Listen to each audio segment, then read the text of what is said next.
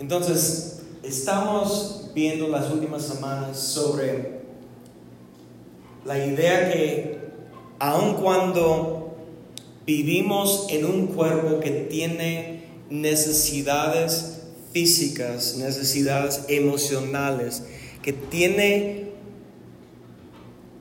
deseos, que hay una manera que nosotros podemos aprender de vivir en que va en contra de lo que es común. Y lo que tenemos aquí en la pantalla, eso nos recuerda lo que realmente el ser humano está buscando. Y el ser humano primeramente busca de suplir sus necesidades básicas y fisiológicas um, de respirar alimento. Y muchas veces no podemos pensar en nada más, muchas veces digo, realmente jamás podemos pensar en algo más si no tenemos lo necesario. Aire, agua, alimento, descanso. Si no tenemos eso, el ser humano no puede seguir viviendo. Entonces es una necesidad ah, primordial. Pero después el ser humano comienza a buscar seguridad y después pertenencia, que pertenecer a una comunidad y después reconocimiento. Y esos son, ves como está cada vez más alto de rango de, puede decir que en una manera es más importante porque es más alto, pero si no tienes lo que está al base, ni puedes comenzar a pensar en lo que está, lo que es supuestamente más importante. Pero lo que está arriba, al final, habla de autorrealización. Cuando nosotros estamos buscando quiénes somos y cuál es nuestro propósito. Y si no tenemos alguien que está proveyendo lo básico, las necesidades básicas, nunca jamás podemos pensar, pues, quién soy. Porque todos los días nuestra obsesión, toda nuestra energía va a estar en buscando las necesidades básicas. Pero lo que estamos viendo a través de la palabra de Dios es que no tenemos que buscar otra persona ni depender de nosotros mismos, nuestro esfuerzo, nuestro um, trabajo tanto por, para proveer todo lo que necesitamos, si nosotros podemos aprender de depender del Espíritu que Dios ha puesto en nosotros cuando tenemos fe en Él y que Él puede proveer, todas las necesidades que tenemos. Buscar primeramente su reino y su justicia y Dios, su, Padre celestial, va añadir a sus vidas todo lo que necesites. para vestir, para comer, para beber, todo lo que necesites, hablando de las necesidades básicas. Dios es nuestra fortaleza, es nuestra protección. Dios es nuestro Padre que ha llamado a nosotros fuera de las tinieblas para estar en su familia y parte de su iglesia y ahí podemos encontrar nuestra comunidad para permanecer. Nosotros podemos pertenecer, perdón. Nosotros debemos estar buscando reconocimiento no del hombre, sino de quién?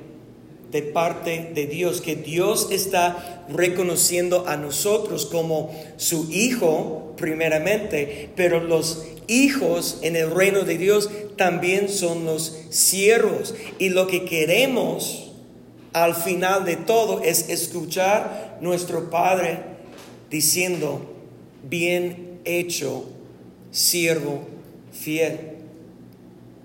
Entonces, por el Hijo de Dios que no quiere vivir conforme el hombre natural, por la carne y los deseos y pasiones de la carne,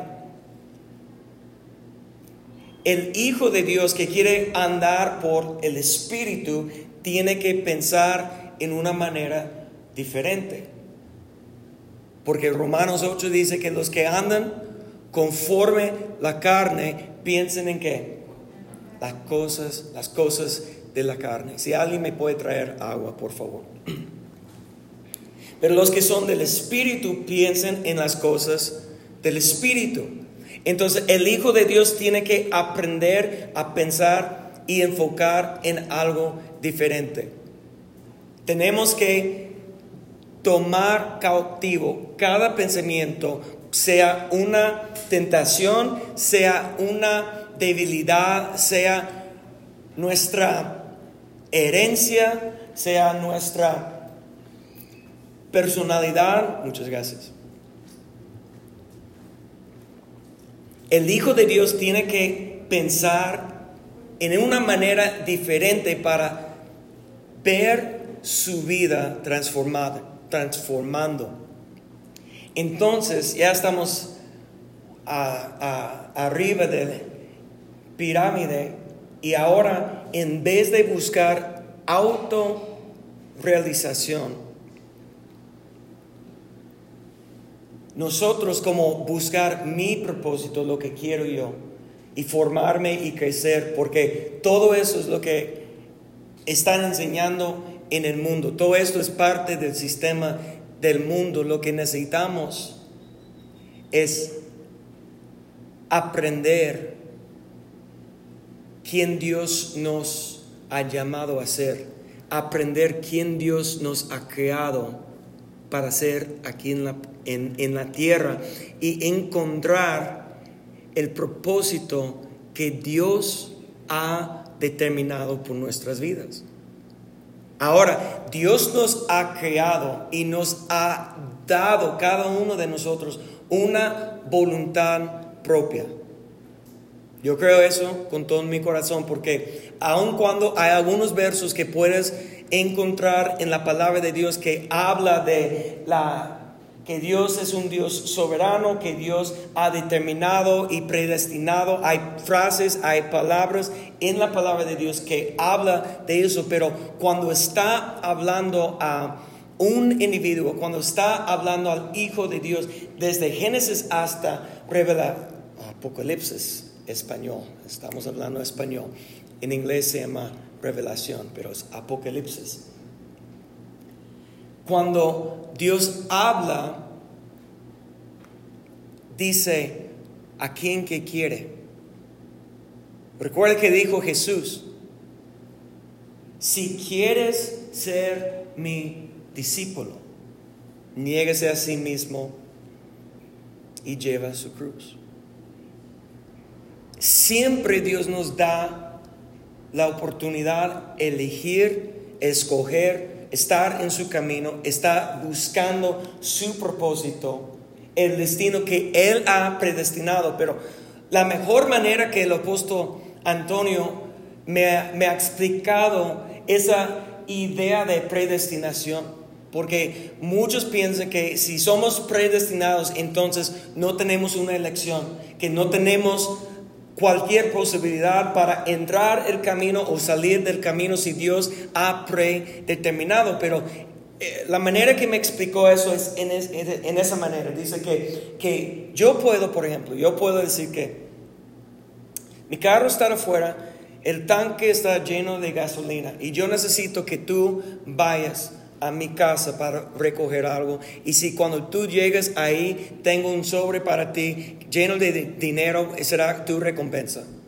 Entonces yo estoy diciendo, aquí, pues mi, mi, celular está ahí, Waze está programado con mi ah, dirección de la casa, no sabes dónde vivo, pero ya te doy todas las instrucciones, cómo puedes llegar a mi casa y encontrar un sobre dinero. Ahora, no existe ese sobre dinero, no te emociona, pero, pero es un ejemplo. Y ya tienes la dirección, ya tienes un destino. ¿Quién determinó el destino, tú o yo?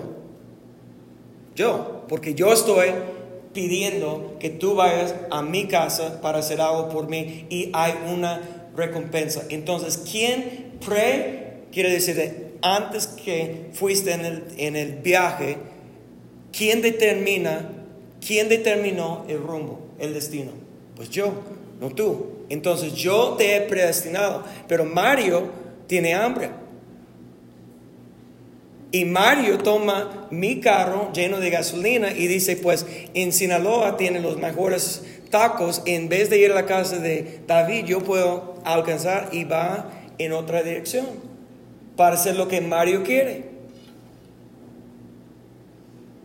Y tiene todo el derecho, porque yo confié en él, con mi carro y todo, con el plan, pero él se fue otro camino.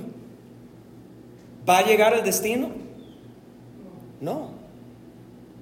Yo determiné antes cuál fue el destino. Va en mi casa. Pero él decidió llegar a los tacos y disfrutar su cena, pero no cumplió la misión. Eso es lo que Dios ha hecho con nosotros.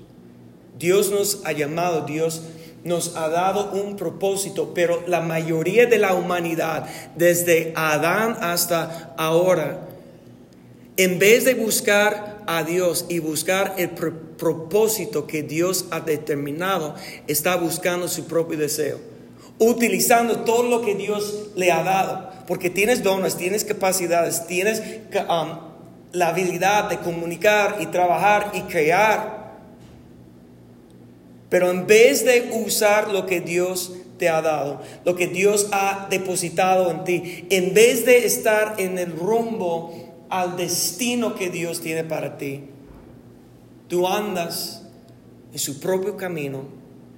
Y ese camino se llama el camino de la destrucción.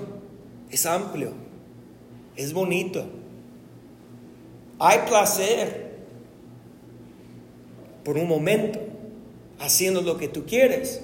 El problema es el destino en donde te va a llevar al final. Perdición, perder la recompensa que Dios tiene predestinado para ti. Perder el conocimiento de su verdadero propósito. Perder la vida y en vez sufrir la consecuencia de una eternidad separada por Dios, de Dios, separada de Dios. Entonces nosotros necesitamos querer de andar en el espíritu, vivir como el hombre espiritual y, cambiar nuestros pensamientos, cambiar nuestros deseos y comenzar a buscar algo diferente. Entonces quiero ir el día de hoy a 2 de Corintios, capítulo 5. Un capítulo realmente interesante.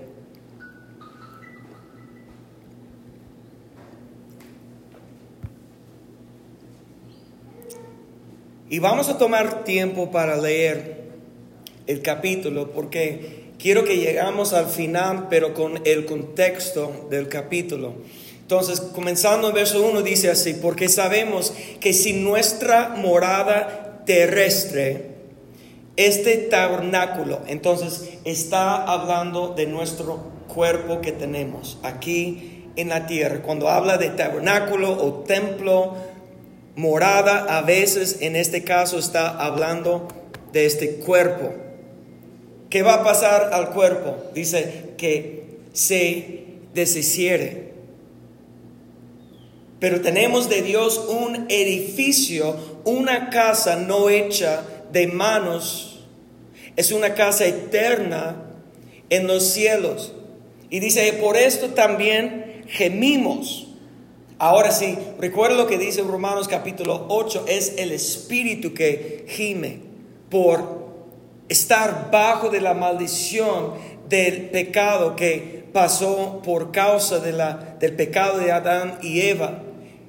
El espíritu recreado, el espíritu creado en la imagen de Dios está clamando, dice, deseando ser revestidos de aquella nuestra habitación celestial. Entonces, el Hijo de Dios debe tener un deseo en el Espíritu por algo más. que no solamente para vivir como conforme las necesidades básicas, sino que realmente estamos buscando algo más, algo que va a durar toda la eternidad.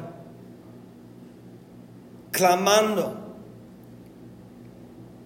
Dice verso 3, pues así seremos hallados vestidos y no desnudos porque asimismo los que estamos en este tabernáculo gemimos con angustia, porque no quisiéramos ser desnudados, sino revestidos para que lo mortal sea absorbido por la vida. ¿Qué es la vida? La vida es una, un reencuentro, una unidad con Dios. Porque hablamos de eso la, última vez, que la muerte es una separación de la presencia de Dios, es separación del conocimiento de Dios, es falta de conocer el plan y propósito de Dios en nuestra vida. ¿Dónde dice eso? Cuando Dios dijo a Adán, el día que comas del fruto del árbol del conocimiento de bien y mal, morirás. Pero Adán vivió 939 años después. ¿Cómo es posible? Dios mintió, equivocó. No, Dios estaba hablando de su condición espiritual. Había una muerte espiritual. Y lo que Dios quiere es restaurar a nosotros al conocimiento de su plan, su propósito, para tener la vida, la vida abundante que Jesús hablaba en Juan capítulo 10, la vida de Dios. Verso 5 dice, pero más el que nos hizo para esto mismo es Dios. Mire esto, que fuiste hecho por eso. No solamente para vivir en este cuerpo, sino para andar, para recibir, para tener un cuerpo celeste, un cuerpo eterno que puede tener la vida abundante de Dios. Dice verso 6, así que vivimos confiados siempre y sabiendo que entre tanto que estamos en el cuerpo, estamos ausentes del Señor. Entonces aquí es algo importante entender que hay una Aun cuando podemos conocer a Dios, podemos escuchar a Dios, podemos ser guiados por el Espíritu Santo, el Espíritu Santo puede morar o morar en nosotros. No es lo mismo como seremos cuando tenemos el mismo cuerpo glorificado como Jesús tiene hoy en día después de la resurrección. Jesús antes que murió y resucitó, ¿era lleno del Espíritu Santo, sí o no? Sí. ¿Escuchó la voz del Espíritu? Sí o no. ¿Fue guiado por el Espíritu? Sí o no. ¿Tenía comunión con su Padre? Sí o no. Sí. Pero tenía la misma relación con su Padre que tiene ahora? No.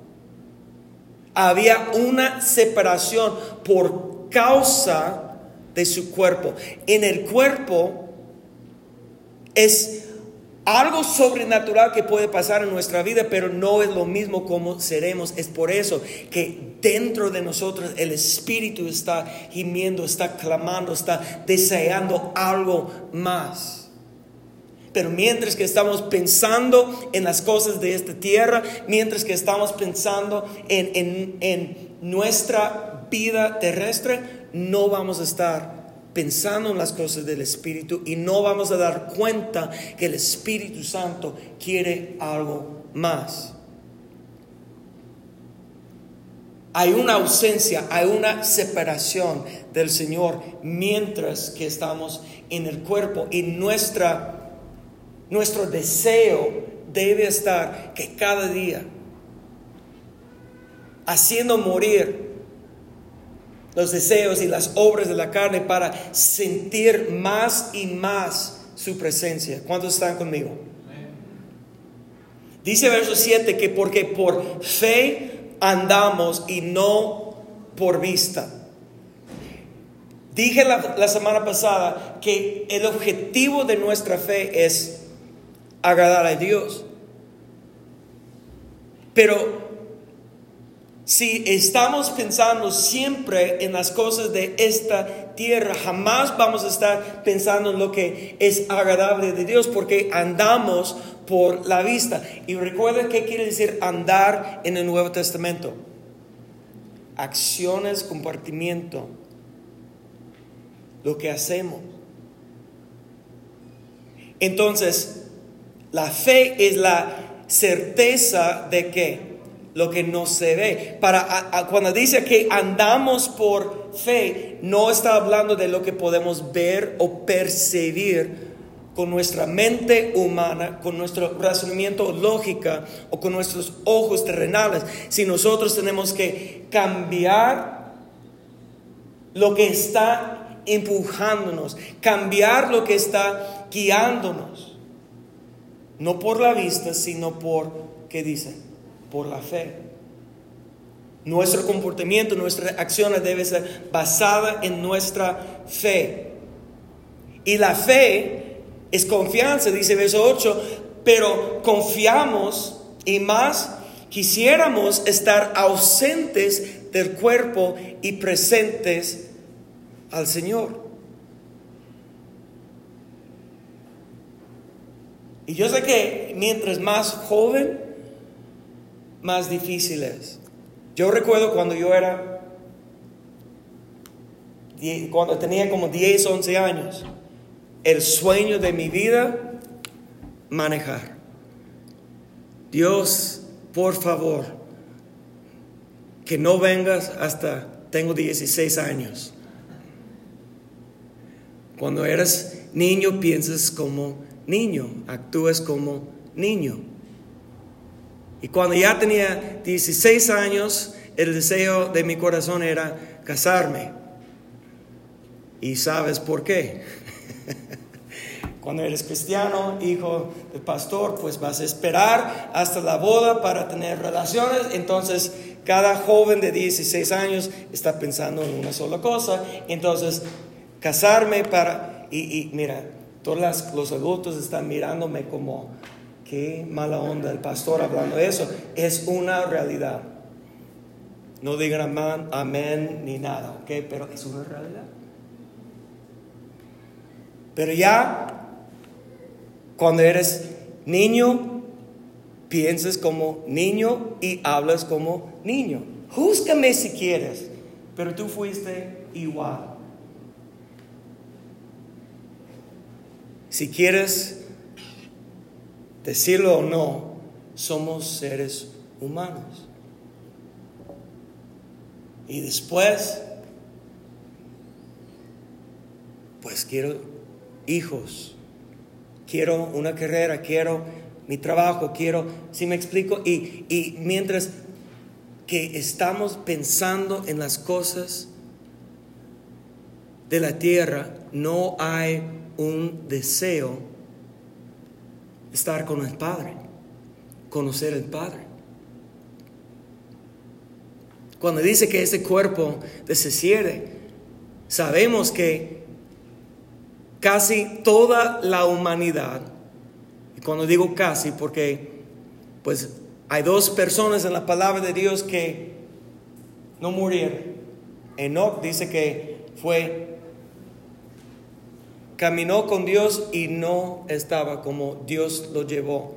Elías fue llevado en un carro de fuego. No tenía una experiencia de la muerte física. Y estamos esperando la última generación que en un instante va a ser transformado, llamado, escuchando la última trompeta y que vamos a estar llamados para recibir el Señor en el aire. Pero desde Adán hasta la última generación de los escogidos, todos tenemos una cita con la muerte, la muerte física. Y este cuerpo va a deshacer. Pero ¿cuántos de nosotros pensamos toda nuestra vida pensando como cualquier otro ser humano solamente en las necesidades de este cuerpo? Y no hay un anhelo, que no hay un deseo para estar ausente de este cuerpo y estar presente con el Señor. Dice verso 9, por tanto procuramos también o ausente o presente serle que dice agradables. El que anda por la fe y no por la vista tiene un deseo agradar nuestro Señor, está cerca y presente con el Señor y agradar el Señor. Y no podemos agradar al Señor, dice Hebreos 11:6, sin la fe. Es imposible agradar al Señor. Pero Romanos capítulo 8 dice, si andamos en la carne, no podemos agradar al Señor. haciendo nuestros deseos, haciendo nuestro plan. Como Mario fue rumbo a los tacos en vez de a mi casa. Eso no me agradó, ¿se me explicó? Porque no cumplió mi plan. Dios tiene un plan para nuestra vida que es mucho más importante que algo que yo puedo dar aquí en la tierra. Estamos hablando de la eternidad. Entonces vamos adelante. Dice que porque es necesario que todos nosotros comparezcamos ante el tribunal de Cristo para que cada uno reciba según lo que haya hecho mientras estaba en el cuerpo, sea bueno o sea malo. Eso debe ser una advertencia a todos nosotros que un día vamos a dar cuentas a Dios por lo que estamos haciendo, porque como andamos aquí en la tierra, vamos adelante. Dice, conociendo pues el temor del Señor, persuadimos a los hombres, pero a Dios le es manifiesto que, lo que somos y espero que también lo sea a vuestras conciencias. Ahora estamos haciendo un cambio en el capítulo del enfoque. Pablo en los primeros versos, los primeros diez versos, estaba hablando a nosotros cómo debemos estar enfocando no tanto en este cuerpo, sino deseando ser presente y tener unidad, conocimiento de Dios, un deseo de estar con Él. Pero ahora va a comenzar a explicar a nosotros qué es el propósito. Ahora, ese propósito es un propósito en general que todos los hijos de Dios tiene, tiene para sí mismo. Pero cada hijo de Dios tiene una, un ministerio distinto. Y probablemente ahí vamos la próxima semana a hablar más específicamente sobre cuáles son los ministerios, pero hoy quiero hablar de un ministerio que todos tenemos, aun cuando Jesús constituyó apóstoles, profetas, evangelistas, ah, pastores y maestros para la edificación de la iglesia. Todos somos parte del mismo ministerio. Voy a explicar en un momento lo que estoy hablando. Pero aquí dice que persuadimos a los hombres en otras palabras, nosotros en nuestras relaciones siempre estamos intentando convencer a alguien a hacer lo que queremos. ¿Sí o no? Ese es el negocio de la vida. Relaciones, amistades, su negocio, su trabajo, en una manera u otra. Todos estamos en ventas, vendiendo lo que yo quiero que tú estás haciendo. ¿Sí o no? ¿Cuántos están de acuerdo con esto? No puedes, no puedes tener una relación con alguien sin querer algo de ellos. Porque no eh, eh, eh, dependemos unos a otros. Necesitamos otros. No hay ningún ah, negocio, no hay ningún negocio que no depende en otra persona. No, yo hago todo, pero ¿a quién estás vendiendo? ¿A quién estás proveyendo el servicio? Necesitas a alguien, no puedes hacer nada en esta vida sola, menos estar triste y aislado. Necesitamos, Dios nos creó para estar juntos en comunidad. Pero siendo hijos de Dios, nosotros tenemos un llamamiento para estar convenciendo a los demás de su necesidad de estar reunido con su Padre Celestial. Nosotros tenemos un deber para estar hablando con los demás. Y mire lo que dice, vamos adelante, dice, no nos recomendamos pues otra vez a, vosotros, sino os damos ocasión de gloriados por nosotros, para que tengáis con qué responder a los que se glorian en las apariencias y no en corazón. Porque si estamos locos, es para Dios, y si somos cuerdos, es para vosotros. Porque el amor de Cristo nos constriñe. Pensando esto, que si uno murió por todos, luego todos murieron y por todos murió, hablando de Cristo, para que los que viven ya no viven para sí, sino para aquel que murió y resucitó por ellos. Ese es el cambio de mentalidad que necesitamos hacer. Es que ya no vivo por lo que yo quiero. Yo estoy viviendo por el propósito que Dios quiere. El propósito, el ministerio que Dios tiene para todos es estar convenciendo a los demás que necesitamos a conocer a Dios. Pero ¿quién es la persona que tienes que convencer primeramente? Eres tú. Porque mientras estás afanado y preocupado en las cosas de este mundo, no vas a estar buscando agradar a Dios y cumplir su propósito. Dice verso 16, aquí quiero llegar, hasta aquí. De manera que nosotros de aquí en adelante a nadie conocemos según la carne. Y aun si a Cristo conocimos según la carne, ya no lo conocemos así. Solamente lo que prácticamente lo que está diciendo aquí es lo mismo que dijo en Gálatas, en Efesios, que en Cristo no hay gentil judío, no hay hombre, mujer, no hay griego, que, en Cristo somos parte de la familia de Dios. No hay alguien más importante que todos somos hijos de Dios. Pero, ¿y por qué? Es, es por eso que está diciendo, aún si...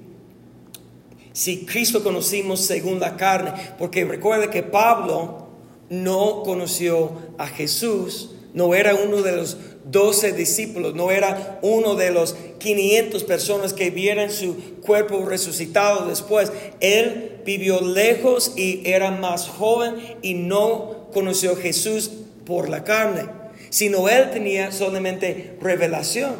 Ahora cuando yo digo solamente, es algo que la mayoría no han experimentado. Es algo que nosotros debemos estar deseando y buscando, la revelación como Él. Pero Él explicó que Pedro, Mateo, Juan no son más importantes que Él porque cuando somos en Cristo, cuando estamos en Cristo, lo que pasó en la carne no importa. Su pasado no importa su vida, como yo estaba hablando, como era como niño, eso no importa, porque en Cristo, vamos a ver lo que dice la palabra, que sigue, verso 16, 17 dice, de modo que si alguno está en Cristo, ¿qué dice? Nueva criatura es, las cosas viejas pasaron y aquí todas son hechas nuevas. En Cristo somos una nueva creación que ya podemos ser unidos por el Espíritu con Dios. Pero nosotros tenemos que vivir, andar diferente, cambiando nuestros pensamientos. Pero esa restauración habla en verso 18, dice, y todo esto proviene de Dios, quien nos reconcilió consigo mismo por Cristo. Y mire lo que dice, y nos dio ministerio. ¿Pueden decir eso conmigo? Nos dio ministerio. Una vez más, nos dio ministerio de qué? De la reconciliación. Pablo está hablando, escribiendo la carta a quién? La iglesia. ¿Somos parte de la iglesia, sí o no? Aunque no vivimos hace dos mil años y no estamos parte de esa congregación, no dice a la congregación en Corintia, dice a la iglesia. Y somos parte de la iglesia. Y Pablo, inspirado por el Espíritu Santo, no dice que yo tengo el ministerio de reconciliación. Porque ese es el problema que la mayoría de las personas piensan, pues eso no es mi ministerio. Pero Pablo está diciendo que Dios nos dio ministerio de la reconciliación. ¿Qué quiere decir reconciliar? Volver a unir. Restaurar una relación que fue separada. Y es de eso que debemos estar Primeramente recordando que Dios nos ha reconciliado a nosotros con Él, que nos da derecho de estar en su presencia por el Espíritu. Y ya no estar afanado y preocupado por lo que está pasando en nuestra vida, que nosotros podemos cambiar nuestra forma de pensar y será una batalla, sí. Es una guerra. Porque el enemigo está lanzando dardos de fuego en forma de pensamientos a nosotros todos los días, en lo que pasa en contra de nosotros, en las circunstancias de nuestra vida.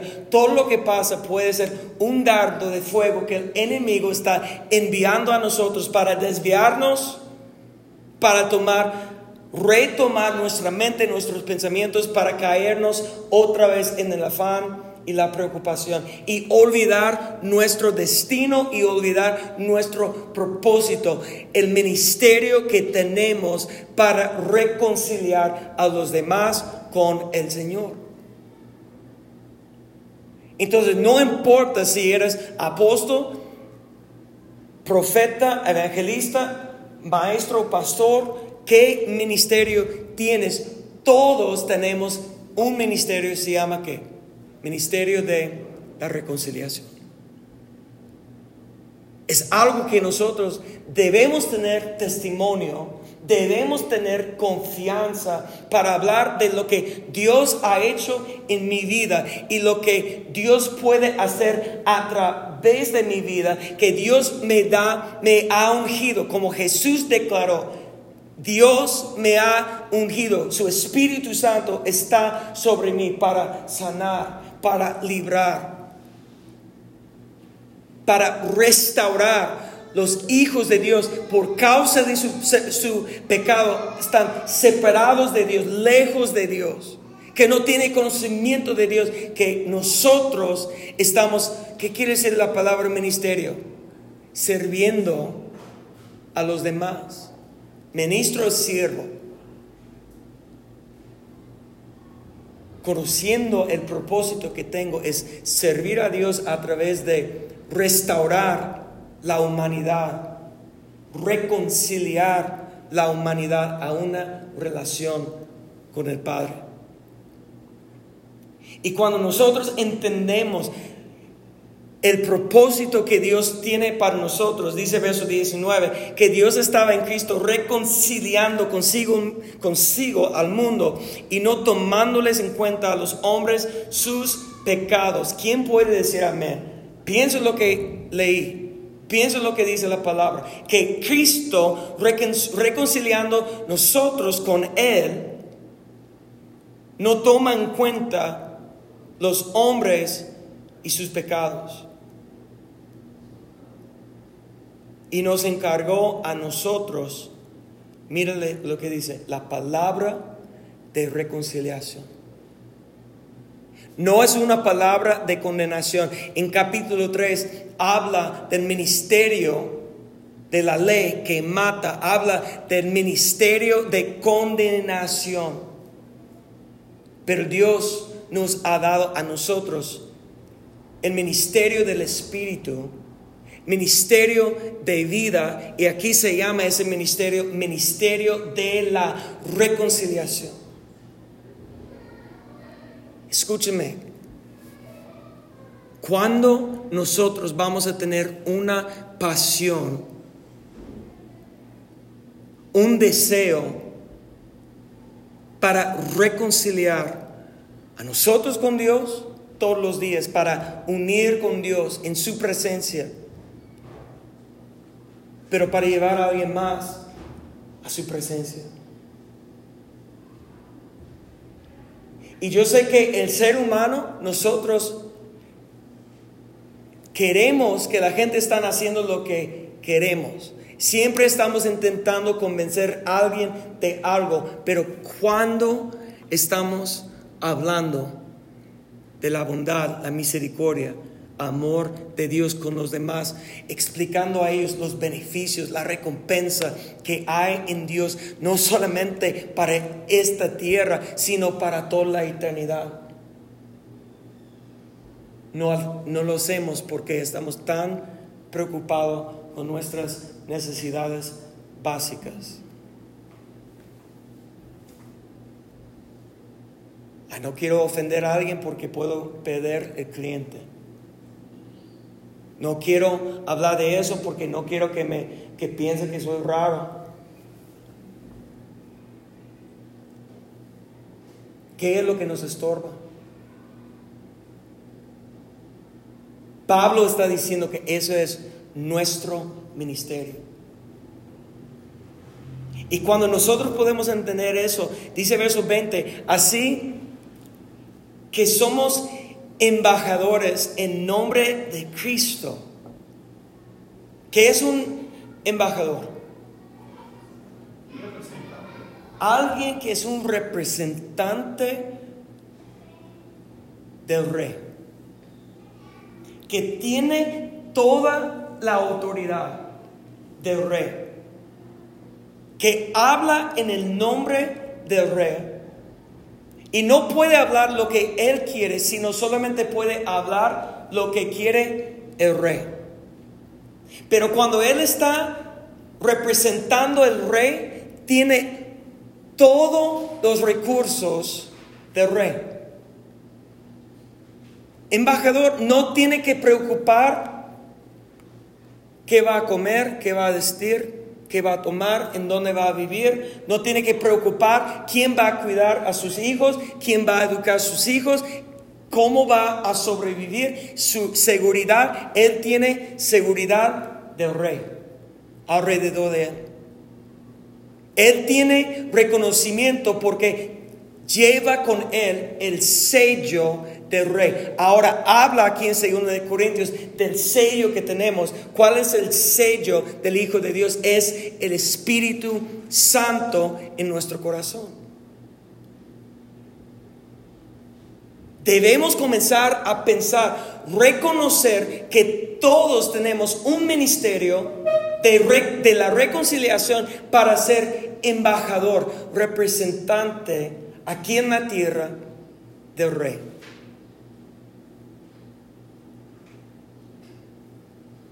Creador del universo, todopoderoso, que a Él somos tan importantes que dio su Hijo para, mire lo que dice, si vamos adelante, dice, somos embajadores en nombre de Cristo, como si Dios rogase por medio de nosotros, os rogamos en nombre de Cristo, reconciliaos con Dios. Al que no conoció pecado, por nosotros lo, hizo pecado para que nosotros fuésemos hechos justicia de Dios en Cristo. ¿Puedes pensar, meditar y captar lo que esa palabra está diciendo? que tenemos el deber de ser embajador, representante del rey, porque Él envió su Hijo, que no conoció el pecado, sino volvió pecado para rescatar, salvar, perdonar a nosotros de nuestros pecados, para que nosotros podamos hablar de Cristo, de su gracia, de su amor, para reconciliar, a los demás a Dios. Pero mientras que estamos más preocupados y afanados por los negocios de la tierra y no los negocios del rey, no vamos a reconciliar a nadie a Dios. Tenemos que andar diferente. Para andar diferente tenemos que pensar diferente. Para pensar diferente tenemos que nosotros ser reconciliados todos los días con la presencia del Señor. Recordando el sacrificio Cristo hizo en la cruz. ¿Por qué vino Cristo? Para reconciliar a nosotros. ¿Quiénes somos nosotros? El cuerpo de Cristo que existe hoy en día en la tierra. ¿Cuál es nuestra misión? ¿Cuál es nuestro ministerio? Tenemos el ministerio de la reconciliación. Tenemos la palabra. No de condenación, no de juzgar como ustedes estaban juzgando a mí cuando yo dije, confesé mis pensamientos de 16 años, como ustedes fueron perfectos, no fueron.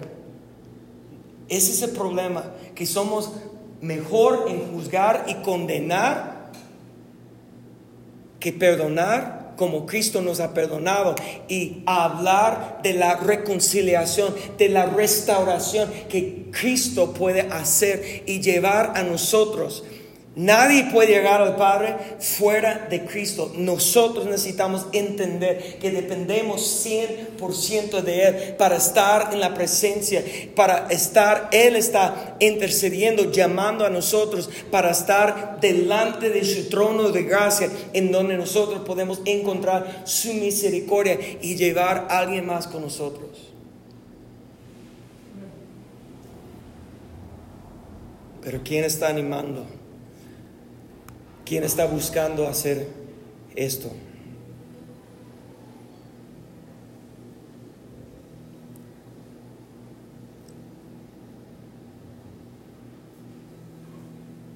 Póngase de pie y vamos a tomar un tiempo para meditar y orar sobre eso.